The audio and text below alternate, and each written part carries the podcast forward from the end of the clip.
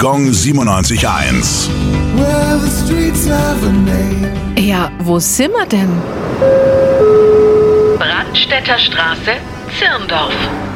Die Brandstätter Straße liegt am Ortsausgang kurz vor Leichendorf. Sie verläuft parallel zur Rotenburger Straße und führt vorbei am Playmobil Funpark. Denn den würde es ohne Firmengründer Andreas Brandstätter nicht geben. Ab 1876 produzierte das Unternehmen Beschläge für Schatullen und Schlösser. Sohn Georg Brandstätter prägte dann den Firmennamen Geobra. Gefertigt wurden Kaufladenartikel, Spielzeuge, Telefone und Spardosen. Georgs Enkel Horst stellte die Produktpalette auf Kunststoff um. 1972 wurde die legendäre 7,5 cm große Playmobil-Figur patentiert. Seitdem wurden bereits über 3,5 Milliarden Figuren gefertigt. Der Konzern beschäftigt weltweit mehr als 4600 Mitarbeiter.